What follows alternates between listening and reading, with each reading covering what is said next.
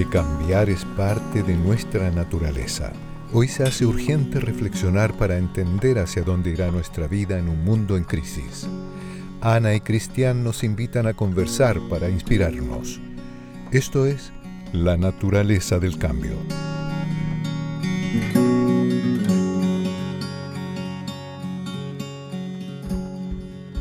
Desde una cada vez más primaveral ciudad de Valdivia, aquí en el sur de Chile, les damos la bienvenida a un nuevo capítulo de La naturaleza del cambio. ¿Cómo estás, Ana? Muy bien, ¿y tú?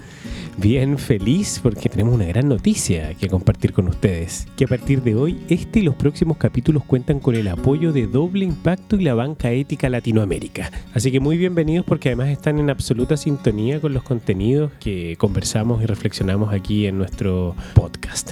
Sí, y también para mí es una organización muy cercana porque yo trabajé un par de años en Doble Impacto, así que también me encanta volver a colaborar con ellos desde otra perspectiva.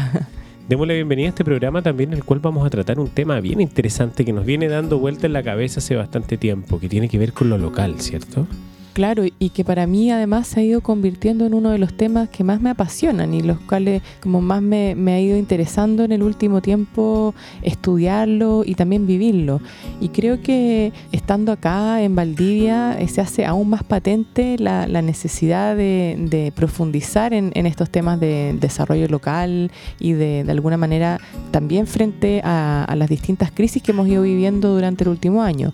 Yo tengo la sensación de que desde octubre del año pasado en Chile, con la crisis social, luego esta pandemia, ahora que estamos también con un paro de camioneros importante, que ha dejado un poco paralizado el país, ha puesto de manifiesto la fragilidad del sistema que hemos construido dependiendo de largas distancias para abastecernos de alimentos, para abastecernos de combustible y de alguna manera dependiendo de que alguien en el otro lado del mundo me mande a lo mejor algo que necesito.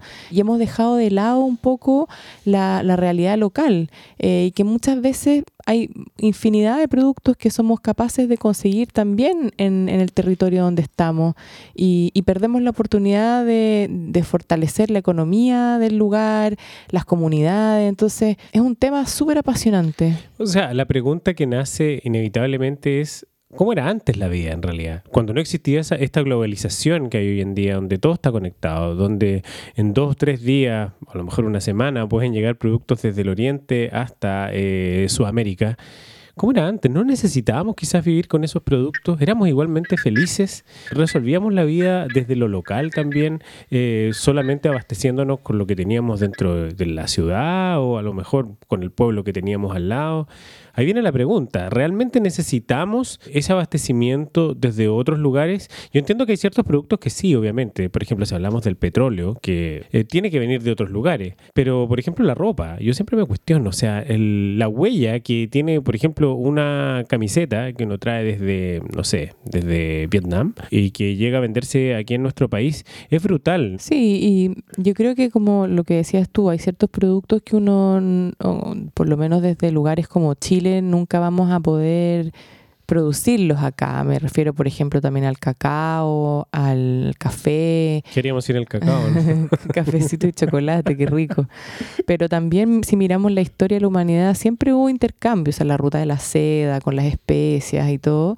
Em, creo que eso no, no, lo podemos negar, pero sí creo que por otro lado se ha extremado esto de, de, la globalización que mencionas tú y como del comercio internacional y que finalmente terminamos como destruyendo ciertas industrias locales para traernos esas cosas de afuera, que es lo que ocurre, por ejemplo, con las legumbres acá en mm. Chile, lo que también ha empezado a ocurrir con la carne, con el trigo eh, y un sinfín de otros productos alimenticios y también con la ropa, como dices tú, con los zapatos. Con la leche, eh, me llama la atención que mucha leche se trae de otros lados, digamos, y no, no, uno tiende a pensar que Chile es un tremendo productor de leche y que nos autoabastecemos solo con lo que se genera acá, pero no es así, tenemos que importar mucho, ¿no? Claro, y eso obviamente que va generando perjuicios porque va destruyendo industrias importantes, va generando que agricultores se queden sin trabajo, que comunidades completas se tengan que transformar y empezar a dedicar su, su vida que a lo mejor antes estaba muy ligada a la tierra y a un, a un tema como de, comercio local e intercambio y de una producción más pequeña y sustentable, a que esa gente ahora tiene que emigrar a las ciudades, tiene que a otro tipo de trabajo y empiezan también una serie de otros problemas asociados a eso. Y, y, también yo creo que lo otro importante que desde acá, bueno, desde Valdivia y desde la región de los ríos, nosotros somos privilegiados porque también la región de los ríos tiene mucho producto local, por lo menos desde la parte alimentaria. En otras cosas dependemos más de Santiago, de la región metropolitana, de como los ciertos servicios, temas médicos, y en regiones más extremas como Magallanes, por ejemplo, también eso es, es aún más patente y pone manifiesto también este sistema tan centralizado que hemos creado en Chile, bajo el cual hemos estado funcionando tantos años, y la urgente necesidad de descentralizar. Sí, porque en definitiva esa centralización de la que hablas tú eh, es particularmente compleja en un país con una estructura geográfica como la nuestra, donde el norte está absolutamente lejano a lo que ocurre en el extremo sur, por ejemplo. Entonces, claro, a veces también es complejo entender que gran parte de las decisiones de los extremos de nuestro país se toman en el centro, sin tener en cuenta las realidades locales y las necesidades urgentes de, cada una de las localidades que conforman nuestro país. Claro, y, y también creo que es imposible pensar de que un país como Chile pueda funcionar de manera 100% unitaria, eh, 100% centralizado, porque las realidades locales son, son muy diversas. Tampoco yo creo que eh, la realidad es que podamos ser un país donde solamente seamos células locales independientes que, que como que se, se, se autogestionan. Creo que también hay algo que nos une pero sí creo que es importante buscar un equilibrio un poco mejor que el que tenemos actualmente entre esta cosa globalizada y, y que es lo que predomina y los incipientes desarrollos locales. Hay que un poco tirar para arriba el tema local y tirarlo para arriba no, no para que crezca y se exporte, como lo que ocurre mm, muchas veces acá. Que es lo que uno tiende a pensar siempre, todo tiene que ser, Claro. ser exportable. Y de hecho eso es lo que pasa muchas veces cuando uno ve los fondos públicos, que no sé, si tú tienes una empresa o un proyecto y quieres postularlo a alguna, algún fondo público, todos los fondos públicos como que tienen que, tienes que tener proyecciones de escalar, de internacionalizar, de exportar, y a veces no necesariamente uno quiere escalar a ese nivel. Y, y, ahí me recuerda mucho un libro que leí hace muchos años cuando estaba en India y que me llamó mucho la atención que se llama Small is Beautiful que es en castellano es Lo pequeño es hermoso, de Schumacher, y, es un libro que habla precisamente de esto, como de, de, lo local, de lo pequeño, de las economías a pequeña escala y los beneficios que eso trae, los impactos que tiene también funcionar de, de una manera no sustentable con estos, estos grandes sistemas productivos. Y es un libro que se escribió hace muchos años, yo creo que por ahí por el año 50 o 60, entonces ya es algo que se venía hablando hace mucho tiempo y creo que sigue vigente más que nunca. Y, y, bueno, por eso también nosotros hoy día estamos conversando sobre esto. Claro, y qué mejor que conversar con alguien que conoce las realidades locales y, y conoce cómo desarrollar y potenciar una realidad local, pero en una isla. Imagínate lo que es eso, en una isla en la mitad del Pacífico. Sí, increíble. Además que como que la idea de, de una isla te obliga de alguna manera a tener una concepción distinta de, de tu vida, ¿no? Sí, una isla, estamos hablando del archipiélago Juan Fernández en realidad, que está compuesta por eh, distintas islas. De, de, hecho, está la isla Robinson Crusoe, está Alejandro Selkirk y Santa Clara. Y lo interesante es que ahí históricamente su comunidad se ha unido para sacar adelante la isla y no solo desde la perspectiva económica, sino también desde una perspectiva también más, más sustentable, es decir, cuidando sus recursos naturales, cuidando también su cultura, cuidando sus relaciones, cuidándose entre ellos. Y ahí es donde volvemos a lo mismo, lo local, una vez se siempre piensa que lo local es desde, desde, el desarrollo económico o productivo, lo local no, lo local también tiene que ver con cuidarnos entre nosotros como sí. personas, desde los afectos, no olvidarnos de, de, quién tenemos al lado, de quién es el vecino. Eso es súper importante. Entonces, este invitado que nosotros tenemos ahora es alguien que veníamos persiguiendo desde hace harto rato, porque para nosotros es muy inspirador. eh, por el trabajo que ha realizado una persona muy joven, ¿no? Bueno, estamos hablando de Felipe Paredes. Él es un tremendo líder local. Además fue exalcalde de Juan Fernández, uno, de hecho, uno de los alcaldes más jóvenes de, de, Chile, me imagino, porque en esa época de haber tenido 26 años, más o menos, estamos hablando de... Como el 2010 más o menos, aproximadamente. Sí, 2012, porque él fue concejal primero de entre el 2008 y el 2012 y después fue alcalde en el periodo siguiente. Y le tocó además vivir un periodo muy difícil en la isla, que fue el tsunami después del terremoto del 2010 en Chile, el accidente de, del avión de la Fuerza Aérea, donde murieron varias personas que iban a hacer la reconstrucción de Juan Fernández después de, del tsunami precisamente. Y, y él siempre ha estado como muy involucrado en el desarrollo de la isla, en la comunidad. Hoy además trabaja en una fundación que se llama Endémica, que están poniendo en valor el patrimonio y la biodiversidad de las islas del archipiélago Juan Fernández. Así que es una persona que sabe mucho eh, de ese territorio y, y además es un, un personaje muy inspirador un líder en una comunidad que se levanta y se construye día a día y uno de los principales promotores de que hoy el archipiélago cuente con uno de los parques marinos más grandes del continente. De hecho, fue creado a fines de 2017 y se encuentra vigente desde 2019.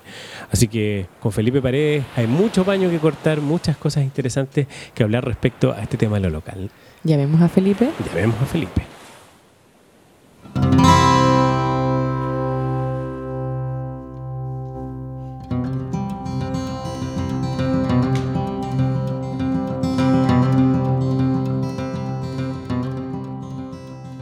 Hola Felipe, ¿cómo estás? Hola Ana, gusto saludarte. Estoy bien acá en Robinson Crusoe. Hola Felipe. Muy motivado por poder conversar con ustedes. Hola Cristian, qué bueno saludarte también. Igualmente. Oye, lo encuentro maravilloso que podamos estar además conectando Valdivia con la isla Robinson Crusoe. O sea, qué eh, increíble poder tener una conversación así tan lejos y desde dos lugares tan remotos también. De hecho, ustedes están 670 kilómetros eh, exactos, está Juan Fernández del, del, del continente, más o menos a la altura de San Antonio, para que se hagan ustedes una idea, ¿cierto? Sí, exactamente. La isla Robinson Crusoe, que es la isla, por así decir, capital del archipiélago Juan Fernández, está justamente a 670 kilómetros frente a la costa de San Antonio. Oye, bueno, las tres principales islas tienen en total una superficie de aproximadamente 99,67 kilómetros cuadrados. Interesante dato, porque eso también nos ayuda a dimensionar el tamaño. Es un, trem un tremendo archipiélago. Sí, además también las islas están, eh, las, las, las, dos que son mayores en tamaño y que se encuentran habitadas, están distantes a 180 kilómetros cada una de ellas, por lo cual también, mm. además de, del aislamiento que tenemos con el continente, también tenemos una realidad de aislamiento a nivel local. ¿Y, y cómo es la vida en el archipiélago de Juan Fernández? ¿Cómo es vivir y tener que adaptarse a vivir en ese tipo de condiciones de alguna manera extremas en términos de aislamiento, donde seguramente también las condiciones climáticas deben ser duras eh, y donde también, no sé, pues... Eh, hay que reinventarse constantemente y, y, e ingeniárselas cuando no tienes, por ejemplo, lo, las comodidades o, la tecnología, por ejemplo, que existe en el continente, no sé, donde no puedes llegar a ir a, a, pedir un delivery de comida, no sé, como... Y, y, que, y también en el fondo es perfectamente vivible la vida de esa manera, pero ¿cómo es en el día a día vivir en un lugar así? Mira, yo creo que lo que tú dijiste respecto a extremo define bastante bien lo que, lo que es vivir en un lugar como este. Yo particularmente siendo de, de, de, de, un grupo de familias que llegó a colonizar acá hace 150 años más o menos, al archipiélago Juan Fernández y también a las Islas Desventuradas, que están casi mil kilómetros al norte de Juan Fernández. Eh, y desde el principio nuestra historia ha sido bastante extrema. Eh, las condiciones de aislamiento y también la geografía de, de las islas del archipiélago Juan Fernández eh, ha generado que nuestra comunidad tenga ciertas particularidades que la hacen, eh, creo que, ha tenido un reconocimiento bastante importante a nivel nacional este último tiempo respecto a cómo nos relacionamos con el entorno y también entre nosotros mismos para poder hacer frente a las condiciones extremas que el entorno nos impone. Y, y, bueno, creo que una cosa que es bien importante también señalar es que si bien el territorio, como ustedes señalaban, la cantidad de kilómetros cuadrados que tiene, eh, eh, nuestras vías, si bien no solamente están sujetas a, a, a, la tierra, sino que gran parte de la vida de los isleños transcurre en el mar que rodea el archipiélago de Juan Fernández, claro. y creo que eso también condiciona esta comunidad. Y, y, también somos mil personas que creo que, bueno, por otra parte, no solo somos comunidad, sino que también somos comuna, por tanto tenemos un, un nivel administrativo desde el punto de vista estatal que también es importante, pero mil personas en la cual uno puede ver eh, que es suficientemente grande como para tener diversidad, pero también suficientemente pequeño como para hacer una buena, un modelo yo creo que a escala mucho menor de lo que sucede en cualquier lugar del mundo. Bueno, tú también has estado muy involucrado en tirar hacia arriba la isla, en empujar que la isla surja y, mm, bueno, en tu labor desde concejal, después siendo alcalde, por supuesto, y hoy día también como líder activo dentro del archipiélago. Entonces, ¿cómo nace también desde ti ese rol social? ¿Hubo alguna, alguna anécdota o algún tema de infancia que te marcó ese compromiso profundo también con tu comunidad? Te lo digo porque nosotros hablábamos en la introducción sobre la importancia del desarrollo local. Eh, esa importancia del desarrollo local parte eh, por también conocer a quienes tienes eh, a tu lado y por comprometerse con, los que son tus vecinos, algo que a veces se ha ido perdiendo con este tema de la globalización, donde las ciudades grandes están cada vez más saturadas, pero la gente se conoce cada vez menos entre ellas. Entonces, ¿cómo nace también esta, esta vocación por querer eh, empujar lo social dentro de tu comunidad? Mira, yo soy un convencido de que, de que el entorno en gran medida condiciona el ser humano que uno es. Y, y, la verdad es que con todo lo extremo que Juan Fernández es, yo creo que las mil personas que vivimos acá, el entorno nos, nos obliga a tener que tener cierto nivel de resolución de conflictos con quienes te rodean, porque en cualquier momento puedes necesitar a cualquiera que esté al lado para socorrerte, incluso en caso de, de, extremo como de vida o muerte. Tú puedes tener un problema, por ejemplo, con tu vecino el día de hoy, pero si tú estás mañana pescando en el mar y ves que tu, esa persona tiene el remo levantado, significa auxilio y ese auxilio no se puede negar. Entonces, son, de verdad creo que las condiciones favorecen cierto tipo de cosas. Eh, en ese sentido, experiencias que, que a mí me han marcado, creo que eh, en una vida tan extrema son muchísimas, pero creo que a veces a uno también desde el continente se puede ver como como un líder especial dentro de la comunidad, pero la verdad no es tan así. Y eso es bien importante que a mí me interesa compartir esta comunidad es una comunidad que está muy, muy, muy empoderada de su territorio y por lo mismo del desarrollo del territorio mismo. Y por otra parte, creo que a mí simplemente me toca ser quizás en una etapa de mi vida como concejal y también como alcalde un poco más visible, pero, pero te puedo asegurar que en cada una de las acciones que he estado involucrado, nunca he estado solo y siempre me ha tocado ser un poco más la cara visible de la comunidad. Pero acá pasa que generación tras generación hay cierto conocimiento que se ha adquirido. Eh, y se, y se transmite, somos bastante eficientes creo que como comunidad en eso, respetando el conocimiento de los mayores, pero también aceptando el conocimiento nuevo que las generaciones jóvenes vamos aportando. Tú recién comentabas que yo había sido concejal y, alcalde, y de hecho fui concejal a los 23 años y alcalde a los 27 años, eh, en donde una comunidad conformada eh, por gente mayor principalmente hace un verdadero acto de confianza con, una generación más joven. Eh, ser pocos también favorece hartas cosas, pero creo que de verdad yo creo que, que si uno confía un poco en lo que el entorno natural poco modificado del hombre puede hacer, tiende a sacar generalmente cosas que la mayoría de los seres humanos considera como cosas buenas. Acá algo bastante valioso y respecto a este último tiempo sobre cómo enfrentar crisis. Nosotros en esta última década hemos enfrentado crisis como una catástrofe gigantesca mm. como un tsunami, un accidente aéreo en el cual perdimos a mucha gente querida, mm. esta misma pandemia, el COVID, comenzó a afectarnos desde el principio, ya que nuestro mercado al cual exportamos toda la langosta es China y finalmente eso terminamos a principio de temporada con la pesca paralizada, pesca de la cual sobrevive acá el 60% de la comunidad y pasó lo mismo después con el turismo. Y ahí rápidamente uno vuelve a ver como como todas las historias que a uno lo marcan desde la infancia, la tradición oral, la que se cuenta una y otra vez en canciones, vuelve a revivir y como la comunidad inmediatamente comienza a, ser mucho más solidaria, aumenta la producción local de, pequeños, pequeños huertos, eh, aumenta, no sé, los ahumaderos, la gente comienza nuevamente a ocupar la leña como combustible para cocinar y, y son para nosotros simplemente significa apegarnos a algo que es tradicional, que quizás estos últimos años habíamos dejado un poco de lado por también esta vorágine de, de consumo que yo creo que, que es visible en todo el mundo, pero creo que nuestro, el cariño que genera un lugar como este, que también es tan dadivoso, eh, hace imposible que uno se retraiga y diga no quiero ayudar. Y la verdad es que yo creo que es súper valioso a esta comunidad entender que los liderazgos deben ir siempre rotando, eh, pero uno no, no decae. Yo sigo, como ustedes saben, eh, trabajando siempre por, por, las temáticas de Juan Fernández desde un área más privada que de la política, pero te puedo asegurar que la comunidad sigue firmemente eh, independiente también de la administración que esté en, el municipio.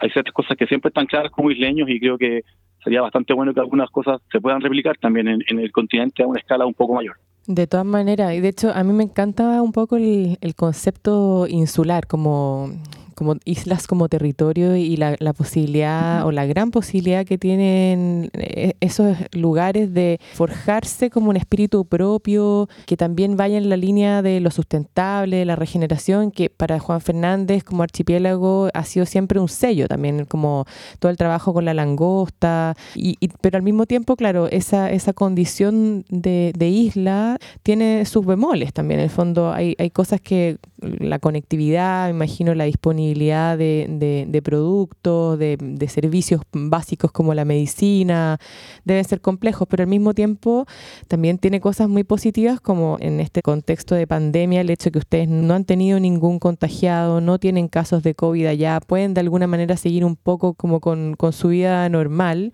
pero también cómo, cómo ha sido este proceso de reinvención de, de la isla en, en términos como no solamente ahora la pandemia, sino que también antes con, con el tema de, de, lo que significó la crisis del turismo después del tsunami, después del accidente de, del avión de la Fuerza Aérea.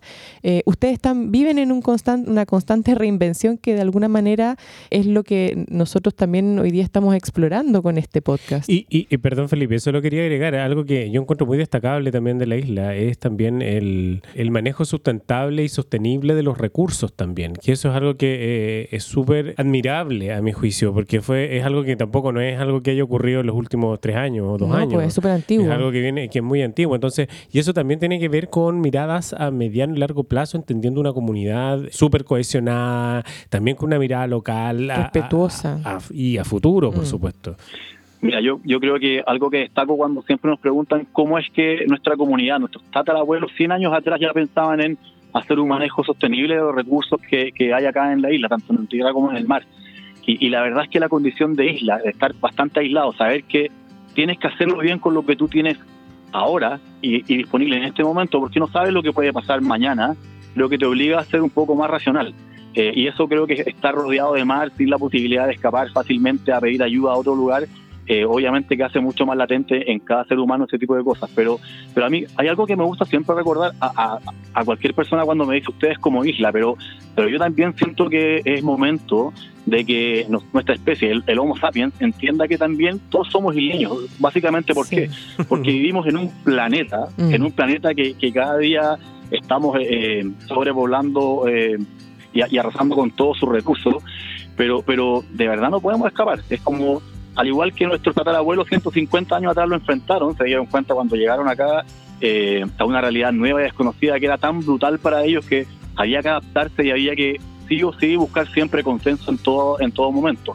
Te das cuenta que también eh, nadie sobra, por ejemplo, acá en la isla yo creo que hay personas que han sufrido alguna enfermedad eh, o actividades que puedan paralizar parcialmente su movilidad y te aseguro que pronto van a encontrar una forma de ser útiles también para su familia. Entonces yo creo que esas cosas son muy importantes y creo que a veces la vida extrema en precariedad te puede eh, llevar a, a seguir firmemente ese tipo de cosas. Y eso ha forjado también resiliencia. Creo que si bien las catástrofes que ustedes señalan son como las que están más recientemente en el recuerdo de todos, pero en la historia de Juan Fernández hemos enfrentado anteriormente tsunamis, hemos enfrentado crisis económicas. La Primera Guerra Mundial se combatió también acá en Bahía Cumberland. Entonces creo que hemos, hemos sido espectadores un poco más alejados de la vorágine, por así decir, mundial o globalizada y eso nos permitió ser siempre observadores, pero tampoco sintiéndonos tan parte del resto del mundo, por tanto poder ocupar a los demás también como un ejemplo de las cosas que queríamos eh, que ocurrieran y cosas que no.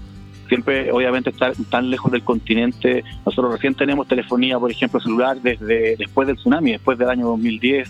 Internet wow. funciona muy, muy mal acá en la isla, entonces es muy difícil a veces trabajar a distancia, enviar un correo, Hoy en día todo se hace por internet y a veces hay que levantarse a las 4 de la mañana porque hay menos personas conectadas y así poder eh, hacer cosas, trámites que son más pesados, por así decirlo, en datos en, en internet.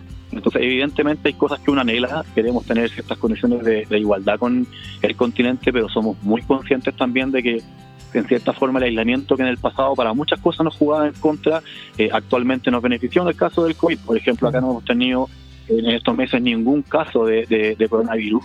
Eh, nuestra comuna también funciona hace bastante tiempo con un concepto que creo que es muy importante que se aborde de aquí en adelante, que es bioseguridad. Mm. Que si bien creo que en general en Chile estamos mucho más eh, familiarizados con lo que hace el SAC a nivel fronterizo, cuando uno va a otro país, que, no vuelvas con semillas o plantas de otros lugares, o también cuando uno pasa en auto en la frontera, que uno no cruce con animales. Pero ese concepto yo creo que en un mundo donde la población crece tan dramáticamente y cada vez que se apiñan seres humanos en una ciudad, la posibilidad de transmisión de enfermedades está registrada a lo largo de toda la historia de la humanidad. Entonces creo que, que hay que prepararse, las condiciones que, que están cambiando en el mundo, hay cambios que ya son inevitables en temas climáticos, disponibilidad de agua, por ende también todos los recursos que estén disponibles para la creciente población y siento que cada vez más debemos ser conscientes en el mundo de que como especie probablemente somos la especie que hermano mayor de, de, de nuestra casa común, pero en verdad somos isleños todos y no vamos a poder escapar.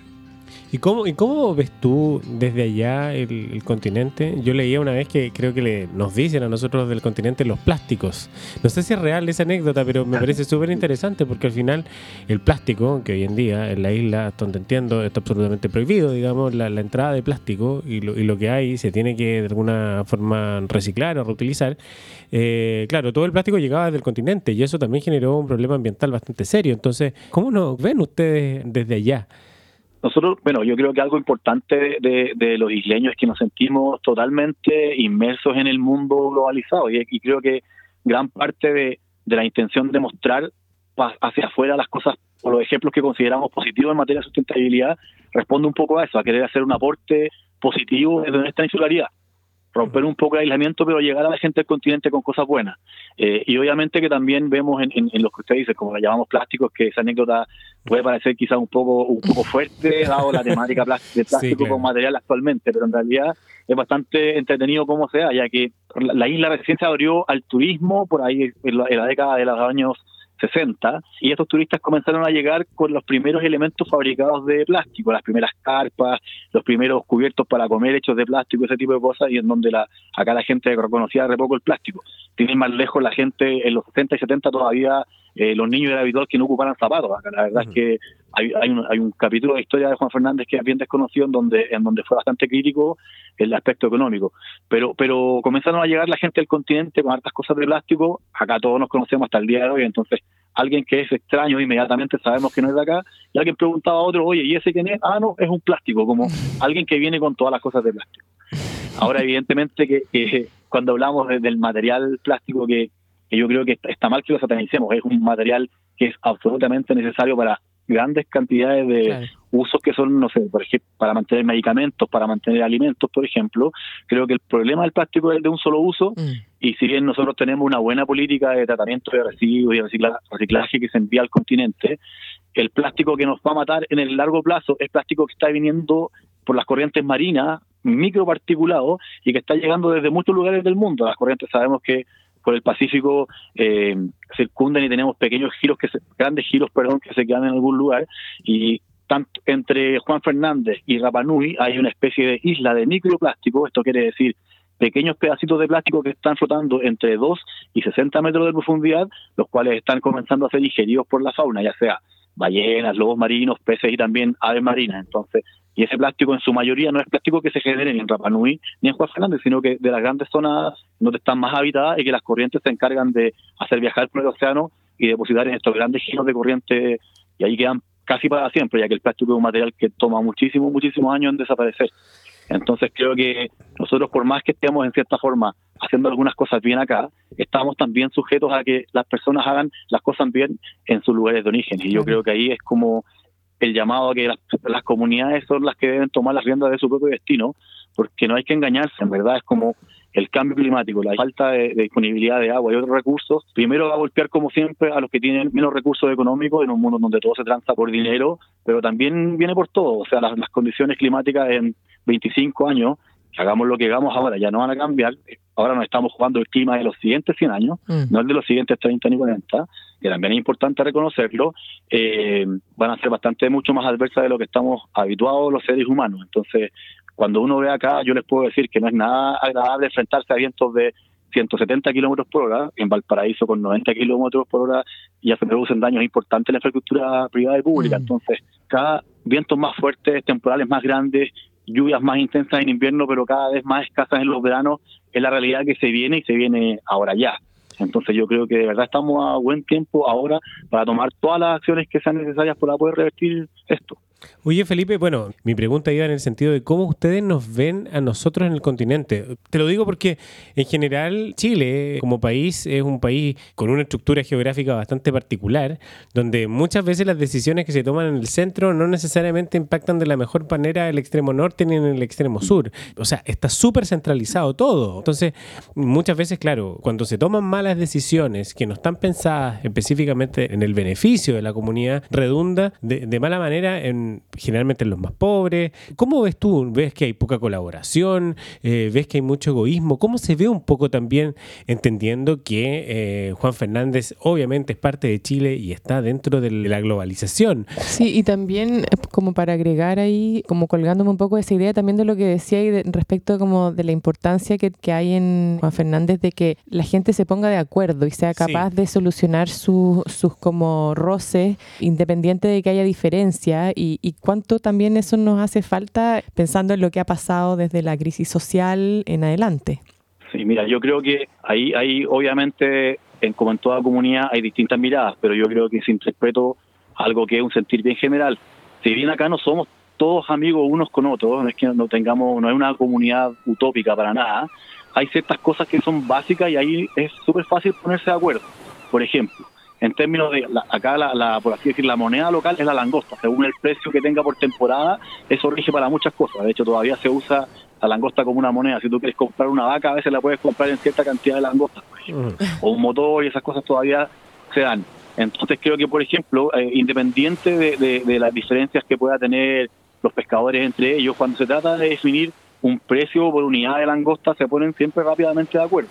Cuando eh, tuvimos que llegar a tener acuerdos para crear áreas protegidas, cuando todos dijeron, bueno, obviamente es mucho mejor para todos, independiente que mañana sigamos teniendo las diferencias que tenemos, es mejor que tengamos estas diferencias con un resguardo importante de las aguas que nos rodean y por ende a tener la posibilidad de ser tan libres como seguimos siendo tú y cada uno de nosotros.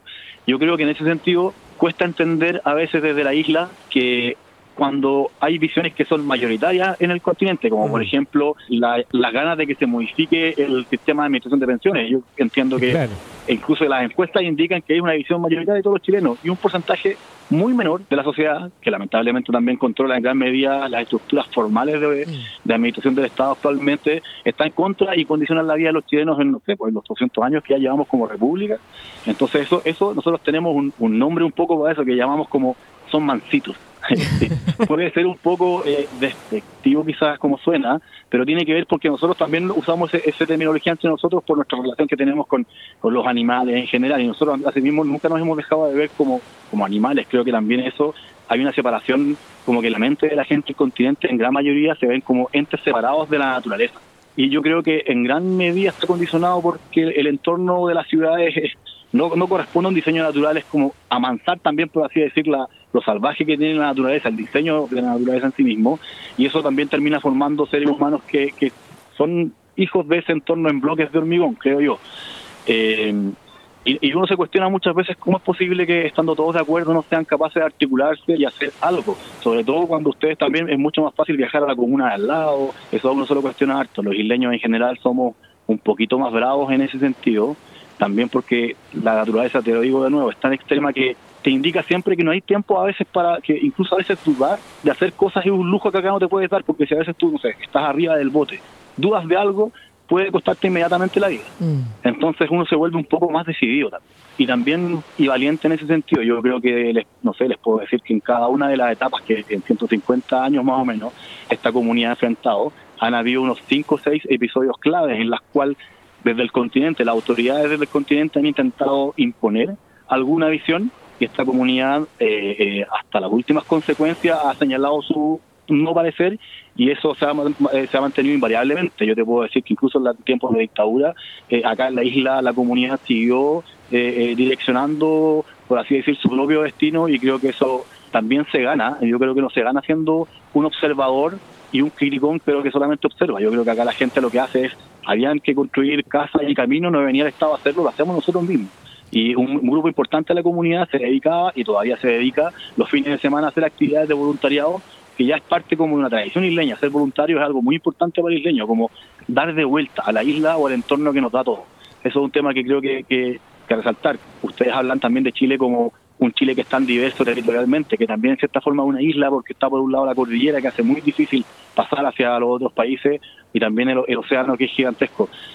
Y, y, un territorio que está tan diverso, creo que es momento que también reconozca esa diversidad. Sé que es complejo quizás cuando hablamos de eso porque Chile siempre se ha tratado de visibilizar a sí mismo como un, un, país en donde solamente hay una nación. Yo creo que somos un Estado y una república, pero debemos reconocer también que existen hartas naciones al interior de este Estado y muchas de ellas requieren pronto también que se reivindiquen algunos de sus derechos que son, son válidos. Y eso, yo creo que lo principal de acá a veces uno se cuestiona es primero cómo siendo tantos no son capaces de terminar con algunos problemas. Por ejemplo, yo me fui a los 14 años a estudiar al, al continente, yo estudié en la enseñanza media en Valparaíso y me chocaba tanto ver gente que pedía plata en la calle Mm. Y, muchas veces me pasaba que acá nunca nunca había una persona en la calle, o sea, nadie, si alguien se enferma, tiene que estar en el continente seis meses, la comunidad se organiza, juntamos plata, esa plata se envía al continente hasta que esa persona vuelva a la isla y esté sana. Eh, y yo me preguntaba, ¿cómo siendo, no sé, 500 mil personas en, Valparaíso, eh, todavía no pueden entre todos tener a esta gente en una casa? Después descubrí que obviamente también había muchos más matices en ese tipo de cosas, pero, pero uno se pregunta cómo siendo tanto y teniendo el poder de la decisión, teniendo el poder también electoral, porque ustedes siempre, o sea, las decisiones que se toman para las regiones y a nivel país son todas tomadas con una mirada continental y excluye a los que estamos acá porque somos solamente 500 votantes, 600 votantes. Mm. Y, y evidentemente eso significa para un parlamentario muy poco. Entonces, muy pocas de las causas que son genuinamente de esta comunidad son llevadas adelante por autoridades del continente y esta comunidad es la que tiene que hacerse cargo de esas cosas. Y yo creo que un poco falta eso, que, está bien. En, acá en la isla hay pocas manifestaciones, por ejemplo. Muy pocas veces la gente sale a la calle a manifestar su enojo. Pero creo que somos un poco más hábiles que ustedes aprovechando las instancias, porque tenemos muchas menos que ustedes, las instancias que son las formales. Yo creo que me gustaría ver mucho más me gustaría ver mucho más como que, que la gente ocupe las ordenanzas de participación ciudadana que todas las municipalidades deben tener, que, el enfoque cuando uno ve a un diputado, a un parlamentario, debe ser un enfoque más como ellos son los secretarios que hemos designado para escribir o evadir las leyes por nosotros, pero van a poner leyes que nosotros queremos que ellos hagan. Un poco creo que esa es la visión. Y en el continente ustedes generalmente tienden a ver a esas figuras de autoridad como en un nivel jerárquico piramidal, en donde ellos están en una especie de cúpula inalcanzable y en donde esperamos que hagan todo, y nunca lo han hecho en la historia de Chile, creo, y, pero también hacerse poco cargo, como estar ser los primeros cuando hay que criticar, pero ser los últimos cuando hay que echarse el trabajo también uno, al hombro y sacar las cosas adelante. Yo creo que no hay que justificarse, uno puede buscar siempre excusas, pero si tú me preguntarías a mí qué es lo que nos pasa a nosotros desde acá, es que es difícil entender cómo un país que se une tanto por cosas como el fútbol o por la Teletón no pueda unirse para cosas que son tan urgentes y tan necesarias para ellos mismos como de las cosas que estamos hablando en esta misma instancia. Sí, de todas maneras, bueno, yo creo que ahí pasa mucho por este tema que también en algún momento lo hemos conversado, que el, conocer a las personas que tú tienes al lado, el, tener también un apego con el lugar donde tú estás y, y cómo eso te genera también la necesidad de cuidarlo, de alguna manera empieza como a, permitir que se generen ese tipo de dinámicas como las que hay en Juan Fernández. Eh, muchas veces en las grandes ciudades un poco como que se pierden las personas, se vuelven como anónimos y de alguna manera todo el mundo espera que sea el otro el que tome ese rol de como más, más activo. Y ahí yo, como también mencionábamos en la introducción, para mí el tema del desarrollo local es súper importante, es un tema que me fascina. También en, cuando estuve trabajando, por ejemplo, en Doble Impacto, que, que este proyecto de la banca ética a nivel nacional, había un énfasis muy fuerte por también fomentar ese tipo de de, instancias a través de una inversión con impacto en organizaciones que estuvieran potenciando las redes locales, que finalmente son las que permiten que los territorios sean más resilientes frente a las crisis, que también de alguna manera yo personalmente siento que va a ser la tendencia hacia el futuro, ¿no? Como volver a lo pequeño, volver a, tener como una comunidad más fuerte, con mejor capacidad de, de decidir lo que le conviene en función de su espacio geográfico, eh, en fin, hay, tantos temas que, me parecen súper fascinantes de la manera que ustedes los viven. Y, también me encantaría saber, desde tú quizás como opinión, también entendiendo las crisis que estamos viviendo hoy día, ¿qué podemos nosotros aprender eh, de, Juan Fernández, en el fondo, eh, como continentales o como no solamente chilenos, sino que también a nivel global? ¿Qué, lecciones son las más importantes que podríamos sacar y, tratar de implementar en el día a día, desde hoy día el encierro en el que estamos, pero quizá el próximo año desde una libertad que igual va a ser distinta a la que conocíamos? Sí, mira, bueno, a veces yo soy un poco efervescente con, con mis opiniones, pero no quiero parecer, no quiero parecer que, de verdad, disculpen si parezco muy agresivo, pero, pero de verdad a veces que estas cosas me mueven harto y, y, creo que lo que ustedes hacen, por ejemplo, con este tipo de, de, programa, que es facilitar la información y también en un lenguaje que sea más sencillo, yo creo que son cosas bastante urgentes también. El cómo las comunidades pueden desde sus capacidades, eh, no, sé, no sé si autogobernarse, pero ser verdaderamente protagonistas de su propio desarrollo, sea lo que sea que ellos consideren, creo que algo que se puede replicar muy bien. Y acá me gustaría compartir ese ejemplo, que, tanto el club deportivo como la agrupación o una corporación, el sindicato de pescadores, acá son instituciones que se mantienen absolutamente activas eh, siempre. Y eso creo que eh, es un buen ejemplo de cómo, porque no pasa solamente porque cada uno de ellos está siempre preocupado de que, de que estén al día con su vigencia en términos legales, sino que también hay un interés de parte de la parte más pública, por así decir, del municipio y del Estado, en donde los actores se mantengan activos, la comunidad se mantenga activa y pueda acceder a las fuentes de financiamiento eh, para, para las organizaciones privadas que muchas veces son más ágiles que, que los financiamientos públicos para ejecutarse o tienen menos complicaciones.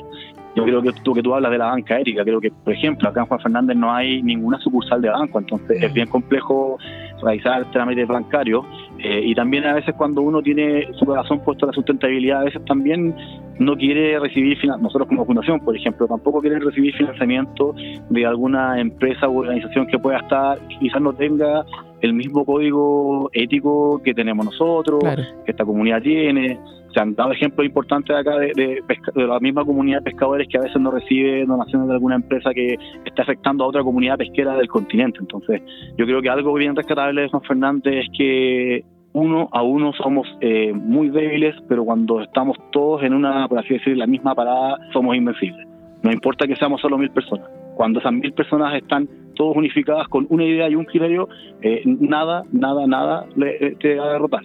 Y eso es un tema que yo creo que es algo que se puede aprender allá. Cuando yo desde acá de la isla veía lo que ocurría en las marchas y en un momento yo pensaba que esta iba a ser una marcha más, pero en un momento veo la cantidad de personas y, es obvio es obvio que obviamente no todas las personas que piensan igual estaban ahí, pero un millón de personas en un momento en la calle dije, wow, esto sí es señal de que al fin está pasando mm. algo importante y si bien es un remesón bastante fuerte que a todos nos hace temer qué va a pasar con la economía del país, qué va a pasar con la productividad, ningún cambio es fácil, eh, usando el ejemplo de la langosta que acá nosotros pescamos, que nos toca muchas veces ver cómo la langosta crece primero a nivel interior, hasta que su caparazón se vuelve pequeñita, finalmente se deshace de esa caparazón y viene la nueva caparazón que le permite crecer. Yo creo que al igual que las langostas de acá de la isla, eh, estamos viviendo exactamente eso. Yo creo que si pensamos en la constitución, es un traje que yo creo que, si lo pensamos como la langosta, es un traje que no le queda a, a gusto ni a medida a un porcentaje importante de las mm. personas que, que somos chilenos. Entonces yo creo que es el momento de repensar responsablemente y, pensar si quiero calzar estos zapatos y este traje que no me queda bien, pues efectivamente prefiero tomar el tiempo y dedicarle el tiempo que corresponde a diseñar un nuevo traje, unos nuevos zapatos que me permitan calzar cómodo con mi identidad, con mis potencialidades, con nuestra diversidad, pero mirar al futuro. Yo creo que es inevitable este cambio. Espero que seamos todos maduros para poder ponernos de acuerdo y al igual que acá en la isla, que si eso requiere hacer una gran comilona y un gran asado para que toda la comunidad llegue, baje, y tener todos los ritos emocionales que sean importantes. Nosotros cantamos nuestras canciones, las que nos recuerdan de antaño, eh, reafirmamos los lazos que son, eh, hablamos cuando, no sé, en tiempos pasados vino un, un, momento muy duro y cómo en ese entonces la comunidad respondió, respondió de una forma fuerte, unificada, así logramos salir adelante. Nosotros hacemos canciones, hacemos poemas, recordamos eso una y otra vez, yo creo que eso nos enriquece. Creo que la identidad y la, la, y la capacidad también de, de ser creativo y la capacidad inventiva. Cuando tú no tienes muchas cosas a tu disposición, tienes que hacer con lo que tienes lo mejor que puedes. Mm. Podemos ser muy diversos, pero también hay una identidad del chileno que uno dice siempre que el chileno de aquí, el chileno es como aterrado, es muy creativo, por más adversa que la situación, el chileno siempre logra la solución ingeniosa, y creo que eso no es solamente parte del folclore, yo creo que eso es real. Entonces, yo creo que, que nos demos la oportunidad de como país maduramente reflexionar y ver qué hacemos para el futuro es algo que los chilenos nos merecemos y creo que también de seguro yo confío en que la gente que elijamos para liderar ese proceso siempre que esté un poco más fuera del control de los partidos políticos que vienen manejando todo eh, hace un buen rato, va a ser un buen resultado. Yo creo que si somos sinceros con nosotros mismos, nos reconocemos como somos y creemos que desde ahí como chilenos podemos aportar, todo va a ser mejor. No digo fácil, y yo digo que creo que no es fácil. También nosotros aprendemos que no importa cuán buena persona tú te puedas considerar, algo catastrófico te puede pasar sí o sí, y lo importante de eso es no quedarse pegado en, uy, vino un tsunami, se llevó un tercio del poblado, nos hizo retroceder quizás muchas cosas, eh, 20 años, pero ¿sabéis qué? Bueno, pasó. Te puedes quedar lamentándote o puedes inmediatamente tomar las herramientas que sean necesarias y comenzar a construir nuevamente para adelante, porque como se dice a nivel popular, eh, para adelante porque va punta. Con todo lo que tú estás contando, una de las cosas que se me viene a la cabeza es por qué en el caso del estallido social eh, se generó con tanta fuerza. Yo entiendo, obviamente, todas las problemáticas sociales que hay detrás, pero cuando digo fuerza es con ese nivel de violencia. Eh, yo no sé cómo ves tú también eso desde allá, eh, especialmente por el tema de, la destrucción de nuestro patrimonio que a todos nos ha costado tanto construir de alguna manera. Y por otra parte, también algo que me llama profundamente la atención de lo que pasa acá en el continente es, claro, esa falta quizás de, identidad con nuestro territorio, que es algo que también se ha ido perdiendo. Yo a veces también lo pienso como, como un síntoma de la globalización y esta cosa como de sentirnos ciudadanos del mundo y a veces avergonzarnos de ser ciudadanos del país al cual pertenecemos. Entonces, también ahí vienen de esos, dos temas, una cosa como falta de identidad y por otro lado, esa falta de identidad también redunda en una falta de, de cuidado y de protección de lo que es de todos. Mira, yo creo que es difícil cuidar, respetar las cosas que uno no conoce. Creo que en gran parte de lo que consideramos patrimonial, poder valorizarlo tiene que ver, o valorarlo, perdón, tiene que ver con conocer el trasfondo en el cual cada, cómo esa cosa llegó a ser patrimonio. Hacia algo, yo creo que cuando pensamos solamente en, en el nivel de conocimiento que el promedio de la gente tiene de su propia historia, es súper difícil que lo entender también y, cómo, y por qué cuidar aquellas cosas que consideramos patrimonio. Yo siento que hay vacíos tremendos de la historia también y que tiene que ver mucho con la identidad. Ahí yo creo que es un tema bien importante, porque cuando pensamos, por ejemplo, en la independencia, en el proceso de independencia del país y en las cartas de los que escucharon nuestros padres de la patria, no sé, O'Higgins, Carrera, San Martín por el lado argentino, tú te das cuenta que en su correspondencia ellos indican claramente quiénes pelearon por la independencia. Y de hecho, en el caso de San Martín dice que tanto los indios como los negros que en ese entonces vivían, así esas son las palabras que lo ocupa, pelearon mucho más que la gente acaudalada de este país por la independencia. Y decía, ojalá que la historia lo recuerde. Y incluso las primeras banderas de la patria vieja, también las banderas de, la, incluso la actual bandera chilena tiene un profundo trasfondo de relación con el mundo araucano, con la araucanía, con el valor que también los fundadores de Chile vieron en ese entonces, en esas, ellos reconocen también como nación al pueblo, eh, a la araucanía, a todo el mapuche, y creo que hoy en día eh, están prácticamente borrados de la identidad nacional. Creo que la televisión muchas veces nos refleja como si fuésemos un país, no sé, caucásico o mucho más similar a, una zona de Europa del Norte, pero creo que no es tal.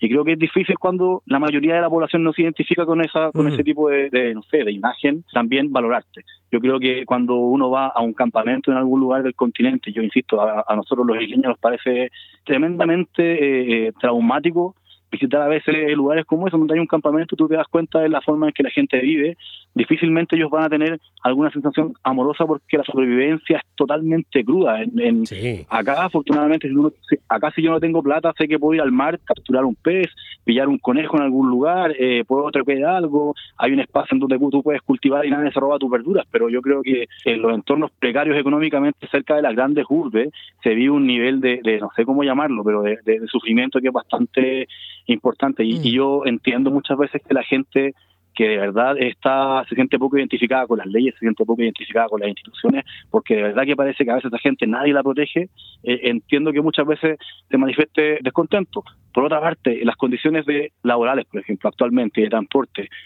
el, modelo de producción que tenemos, donde todo se ve como un recurso. Ir más lejos, hablamos de la naturaleza como recursos naturales, mm. inmediatamente desde el enfoque productivo, lo que hacemos es restarle todo otro nivel de valor que tiene también la naturaleza para el ser humano. Creo que debemos tener un tiempo para, para reencontrarnos, para tener una pausa, el, el enojo que manifestamos porque nuestros tiempos laborales quiebran la familia, la relación entre los padres y los hijos, estamos todos como autómatas enfocados en producir y ya nos estamos enfrentando a una barrera que ya es infranqueable. Yo siento que lo bueno de, lo que podría verse malo de esta crisis es que estamos llegando yo creo que a, una barrera en la cual o cambiamos o nos autodestruimos. Entonces como las opciones son tan simples y lo que yo he aprendido enfrentando tsunami y una serie de catástrofes es que el ser humano siempre, siempre encuentra la forma de adaptarse y sobrevivir. Yo tengo una fe de verdad, a diferencia de lo que, otras personas pueden decir, yo tengo fe en nuestra especie porque nuestra capacidad de sobrevivencia creo que supera con creces nuestra capacidad de destruirnos también a nosotros mismos. Y, de verdad que creo que este, este nos llamamos estallido social, a mí me gusta decir el despertar social. Mm. Creo que creo que para mí eh, representa mucho más lo que realmente está ocurriendo y creo que si bien lo que estamos viendo ahora solamente es el inicio de un proceso que probablemente nos tome una década. Eh, a nosotros llegamos como comunidad, o como ustedes saben, eh, de cuidar la langosta solamente para la langosta llevamos un proceso de, ponernos de acuerdo por 100 años. Y cada día siguen modificándose algunas medidas y sigue siendo un tema de debate. Los temas nunca se transforman en temas trillados cuando son temas importantes. Y yo de verdad espero que, no sé, en este momento eh, importante la gente en el continente que ha podido tener acceso, por así decirlo, a más oportunidades que otros, puedan poner esas oportunidades al servicio de los demás. Yo creo que, como decimos acá en la isla, la vuelta es muy corta, no solamente en la isla, en todos lados la vuelta es corta. Si haces algo bueno, eso se devuelve. Si haces algo malo de alguna u otra forma, eso también se devuelve. Entonces creo que tenemos una responsabilidad grande. Creo que es bueno también saber que, que a Campo Fernández no solo las ONG ni tampoco las autoridades, sino que toda la comunidad está viendo lo que pasa en el continente, aprendemos mucho de lo que pasa y esperamos también ver, así como acá lo hemos visto, que cada vez la gente entienda que depende de ellos, todo depende, todo depende de nosotros mismos, no hay ninguna ni constitución ni una ley que esté grabada en piedra y creo que solamente debemos hacer a veces el trabajo que puede ser un poco aburrido y desagradable, pero tenemos que hacerlo. Sí, completamente de acuerdo contigo y de hecho somos muy de esa misma visión de la no sé si, no sé si la autorresponsabilidad es una palabra, pero en el fondo como hacer propia las causas en el fondo y tomar, tomar las riendas del cambio que uno quiere ver. Yo sé que tú eres un, un, líder tremendamente comprometido por todas estas causas. Hoy día también además liderando una fundación que se llama la Fundación Endémica, a cargo como también de poner en valor el patrimonio natural y la biodiversidad de, de Juan Fernández. Así que para nosotros ha sido un tremendo placer conversar contigo, Felipe. Creo que hay muchos temas que todavía se nos quedan en el tintero, podríamos seguir conversando horas de horas, además desde esa perspectiva tan rica y tan apasionada que tienes tú, pero creo que vamos a dejar estos temas pendientes a lo mejor por una próxima conversación, sobre todo el de la fundación que me interesaba también mucho revisar y, conocer más en detalle ese trabajo, sobre todo por, por el hotspot de, de biodiversidad y todo lo que está pasando también con los parques marinos alrededor de Juan Fernández, así que temas tenemos para rato. Así es, bueno, yo creo que también se hace un poco corto el, tiempo para hablar de todas las cosas que uno quisiera. Eh, obviamente creo que también quedan temas pendientes para cuando vengan alguna vez ustedes dos y Emilia a conocer Juan Fernández. Sé que, no han estado por acá, así que espero que cuando ya la pandemia eh, pase puedan también ustedes venir acá a compartir su experiencia y, y, así poder hacer que estas cosas. Yo agradezco esta oportunidad. Eh, desde Juan Fernández, de, como tú decías, de este lugar con uno de los mayores porcentajes de especies endémicas a nivel terrestre y también marino, en donde estamos haciendo un esfuerzo grande por cuidar esto que es de todos los chilenos, también de todo el mundo. Así que bueno, todos invitadísimos a, venir a este lugar, acá todos nos conocemos, así que quien sea que esté escuchando esto, llega acá Juan Fernández, pregúntenle más por Felipe, todos le van a decir dónde vivo y, y siempre estamos dispuestos para compartir buenos momentos, para mostrar lo bonito de la isla, las bondades que tiene la naturaleza y sobre todo esas bondades se manifiestan cuando uno las cuida. Así que muchas gracias por la oportunidad. Oye, un tremendo abrazo, Felipe. Realmente un honor eh, conocerte y hablar contigo. Era un deseo que teníamos desde hace tiempo. Así que bueno, un abrazo cariñoso también para toda la, para todos los isleños, desde acá, desde el continente. Un abrazo gigante para todos. Chao.